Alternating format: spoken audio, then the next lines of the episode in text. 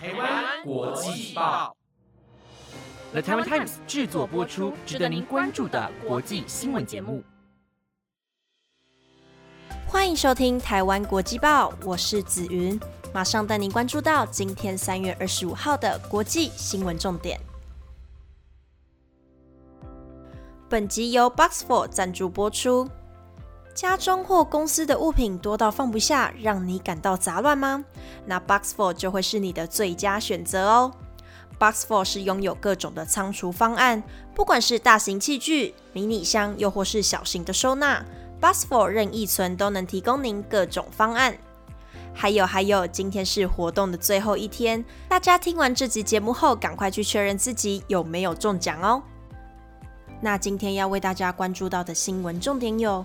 北韩又发射飞弹了，普廷开出了不友善国家的名单，泰国禁止使用加密货币，印尼入境免隔离，还有你知道吗？男性的口服避孕药即将出炉。如果听众朋友们对以上的新闻有兴趣，那就跟着我继续听下去吧。首先带您关心到政治消息，最近北韩不停的发射飞弹。而在昨天下午，北韩再度试射飞弹，引起许多国家的紧张。在二十四号的下午，北韩向日本海发射疑似新型洲际的飞弹。这颗飞弹的威力非常强大，以高角度轨道发射，飞行时间为七十一分钟，距离达到一千一百公里，最高的高度更可以超过六千公里。而根据韩联社的报道，北韩在昨天发射的这颗飞弹飞行了一千零八十公里，高度达到了六千两百公里，降落在日本青森县西方一百七十公里处的日本专属经济海域内。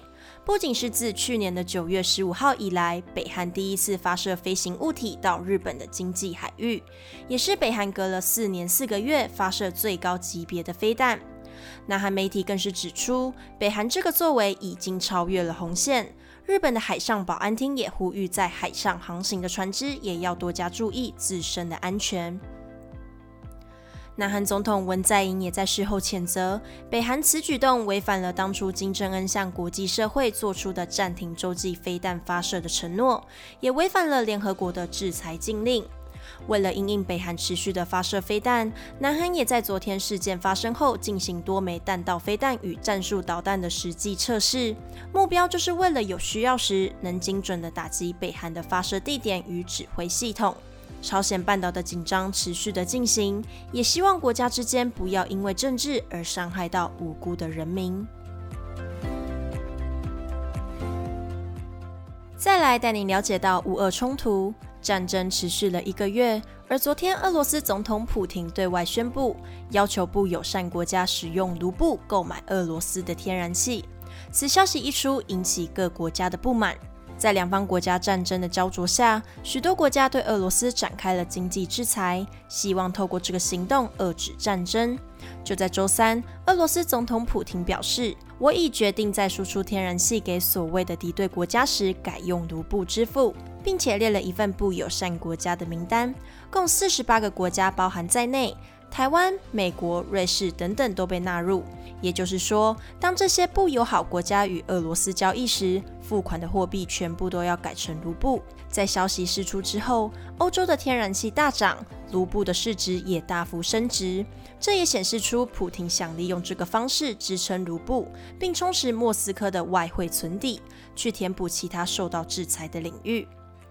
虽然这个举动受到许多国家的挞伐，不过也有国家采取不同的做法。印度在昨晚表示，在下周推出卢比卢布的汇兑机制。在许多国家对俄罗斯采取经济制裁下，印度这个举动将有机会进入到俄罗斯的市场。在乌俄战争中，印度采取了中立的立场，且在联合国最近的三项谴责战争投票中投下了弃权票。虽然各个国家都有不同的看法，不过相信他们都是希望战争能早日结束，恢复世界原本的和平。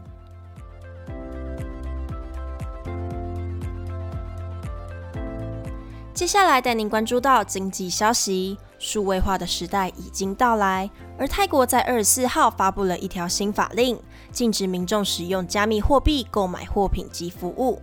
此消息一出，引起许多投资人的关注。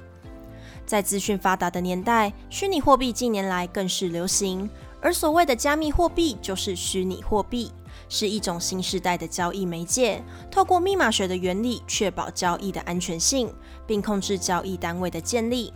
不过，看似新颖的交易方式，也有一定的风险在。根据泰国证券及交易委员会在昨天发表声明指出，为了维持泰国的经济系统稳定，禁止民众使用加密货币购买货品及服务，也禁止商家发送相关的软体及设备，更不可宣传加密货币与相关数位的衍生用品，就是为了避免受到洗钱和网络犯罪的影响。不过，这个政策也不是完全的被禁绝，在使用加密货币或交易电子资产，还是在使用的许可范围内。不仅仅泰国有这条政策，在其他国家也有类似的条款，像是欧洲、英国、韩国、马来西亚等等。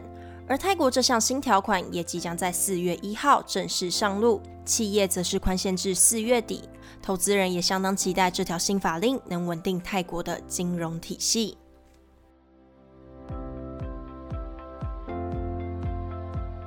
第四则新闻带您关注到疫情消息。昨天浩伟曾播报过，新加坡的防疫松绑，扩大开放边境。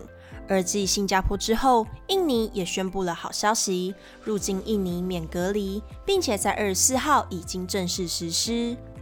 在二月时，印尼达到每日新增六点四万例的确诊者，而在缓和之下，来到了现在每日不到上万人的染疫者。可以看出，这波病毒逐渐趋缓。印尼政府防疫小组也在昨天宣布，入境印尼只要出示至少两剂的疫苗，且接受 PCR 的筛检，结果为阴性就可以免除隔离。而印尼做出这个决定也不是一时的。在先前，印尼就已经在巴厘岛测试过免隔离措施，再加上疫情没有先前严重，因此决议扩大实施。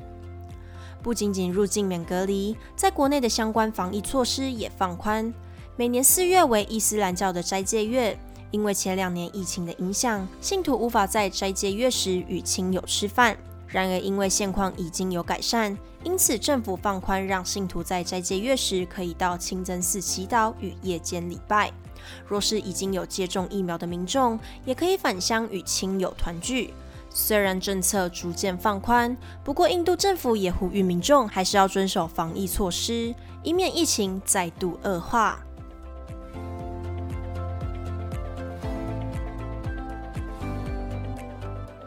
最后带你了解到医疗相关新闻。一说到避孕药，人们的第一直觉就会想到女性。不过你知道吗？男性也是有避孕药的。在科学家的研究下，将进行人体试验。科学家在昨天对外宣布，他们研发出了一款非荷尔蒙避孕法的口服避孕药。在以往都是以减少男性的睾固酮让男性不孕，不过这个方法可能会有减少性欲、高胆固醇、忧郁症等等的不良副作用产生，甚至会有高血管疾病的风险。然而，为了不影响到身体，明尼苏达大学团队的新药采用了非荷尔蒙的疗法，也就是说，在不消耗男性的睾固酮之下，仍然有避孕的效果在。而这项研究也不是空口无凭，科学家们在先前就已经拿小老鼠们做试验，成功率高达了百分之九十九，也没有看见什么副作用，且预计在年底进行人体试验。若是这项实验在人体身上成功，人们在避孕的选择上不仅多元且有价值。科学家们也相当期待这项非荷尔蒙避孕法的口服避孕药能成为节育路上的一大关键。以上是今天的台湾国际报。本节目内容由 The Taiwan Times 制作播出，感谢你今晚的收听。因为上礼拜新宇跟我换班，所以这礼拜天还是紫云我哦。大家一定要好好的锁定台湾国际报。我是紫云，我们礼拜天见喽，拜拜。